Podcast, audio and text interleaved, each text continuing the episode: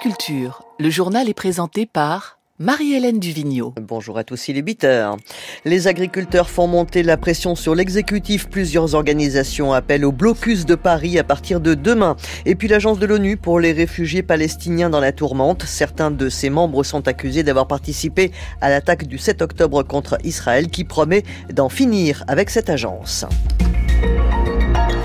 Une petite pause ce week-end avec la levée des principaux barrages tenus par les agriculteurs en colère avant de faire repartir le mouvement de plus belle dès demain 14h. Cible principale désormais, Paris et l'île de France. Plusieurs organisations agricoles annoncent un siège de la capitale alors que la coordination rurale promet elle de bloquer le marché de Ringis, Claire Chaudière. La pression va monter d'un cran menace scandée hier soir dans les rangs des jeunes agriculteurs franciliens qui enchaînaient les réunions de préparation avec leurs collègues de la FNSEA. Au programme, une opération d'ampleur, prévient-on, à durée indéterminée sur les grands axes routiers autour de Paris. Le réseau secondaire risque aussi la saturation. Sept points clés, notamment des péages, sont visés. Des agriculteurs franciliens, mais aussi de l'ensemble des départements voisins seront au rendez-vous, prêts, je cite, à tenir plusieurs jours et même au-delà.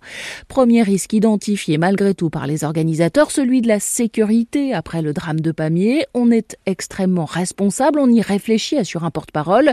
Deuxième danger, celui de se mettre à dos l'opinion publique en bloquant massivement les travailleurs d'Île-de-France. La piste d'action spectaculaire, visuelle, des mais peut-être filtrant ou temporaire est donc également sur la table depuis le début du week-end.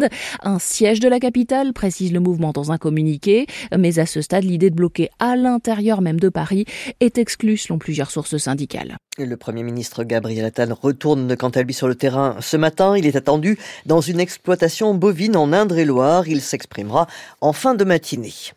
L'UNRWA, l'agence des Nations Unies pour les réfugiés palestiniens qui joue un rôle central pour la prise en charge des centaines de milliers de civils piégés à Gaza, fragilisé. Israël accuse 12 de ses membres d'avoir participé aux attaques du Hamas le 7 octobre. Réagissant à ces accusations, six pays, dont les États-Unis, suspendent leur financement à l'agence, ce qui soulève bien des inquiétudes, notamment au Liban, où l'UNRWA est très impliquée dans les camps de réfugiés palestiniens du sud de la capitale, Clotilde Bigou.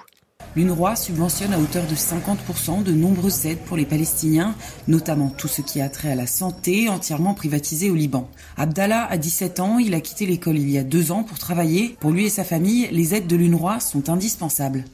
Il nous donne des bons pour acheter à manger et à boire, mais il nous aide aussi pour les médicaments et aller à l'école.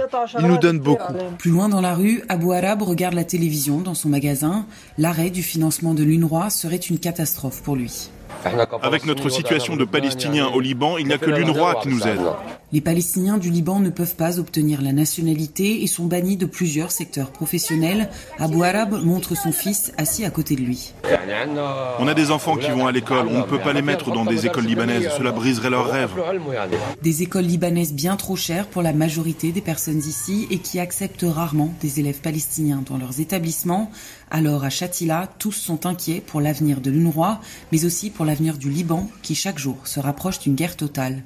Clotilde Bigot à Beyrouth. Après les accusations visant l'UNRWA, le secrétaire général des Nations Unies, Antonio Gutiérrez, promet de demander des comptes à tout employé de l'ONU impliqué dans des actes de terrorisme.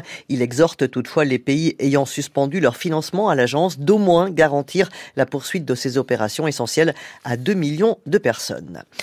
Découverte d'une fraude massive lors de l'achat d'armes par l'armée ukrainienne, une fraude qui équivaudrait à environ 40 millions de dollars, selon les services de renseignements ukrainiens, d'anciens et d'actuels hauts responsables du ministère de la Défense et des dirigeants d'entreprises affiliées seraient impliqués. La lutte contre la corruption en Ukraine reste un enjeu majeur alors que l'Union européenne a décidé l'an dernier d'entamer des négociations officielles d'adhésion avec Kiev.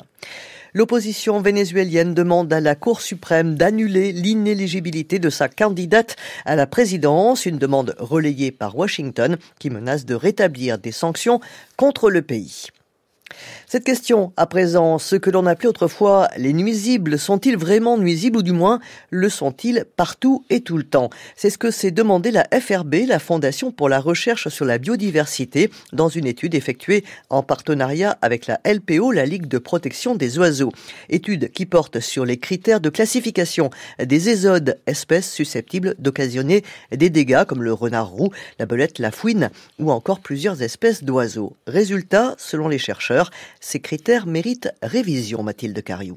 Les critères de classification des ésodes ne sont pas fondés sur des données scientifiques, nous explique Marc Artois, chercheur et membre du comité de la FRB. Il y a un problème de vérification que le dégât est important. Deuxièmement, qu'il est bien dû à l'espèce qu'on veut. Et troisièmement, que tuer des animaux va empêcher le dégât de survenir de nouveau. Aujourd'hui, le principal critère est financier. Il faut que l'espèce ait causé plus de 10 000 euros de dégâts en trois ans pour être classée dans un département.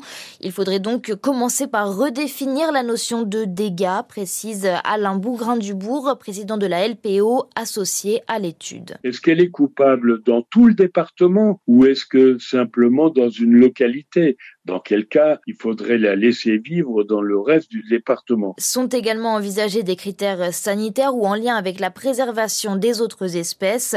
Et surtout, la FRB formule des recommandations pour limiter les dégâts à titre préventif.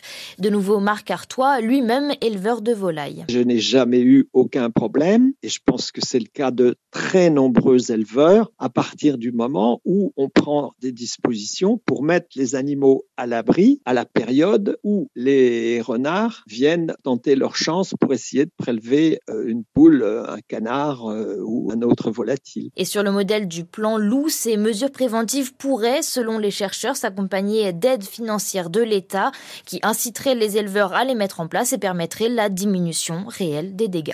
Le temps aujourd'hui gris et venteux sur le pourtour du golfe du Lion, soleil souvent voilé pratiquement partout ailleurs. Les températures au meilleur de la journée, 6 à 10 degrés du nord de la Seine frontières allemandes et en Val-de-Saône, 11 à 17 sur le reste du pays localement, 18 à 20 sur les hauteurs du Limousin et le sud de l'Aquitaine, 21 à 23 près des Pyrénées.